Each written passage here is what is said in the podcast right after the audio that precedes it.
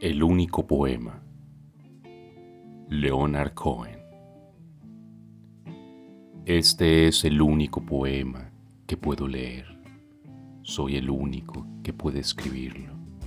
No me suicidé cuando las cosas me fueron mal. No me dediqué a las drogas ni a la enseñanza. Intenté dormir, pero cuando no pude dormir, aprendí a escribir aprendí a escribir cosas que pudieran ser leídas en noches como esta por alguien como yo.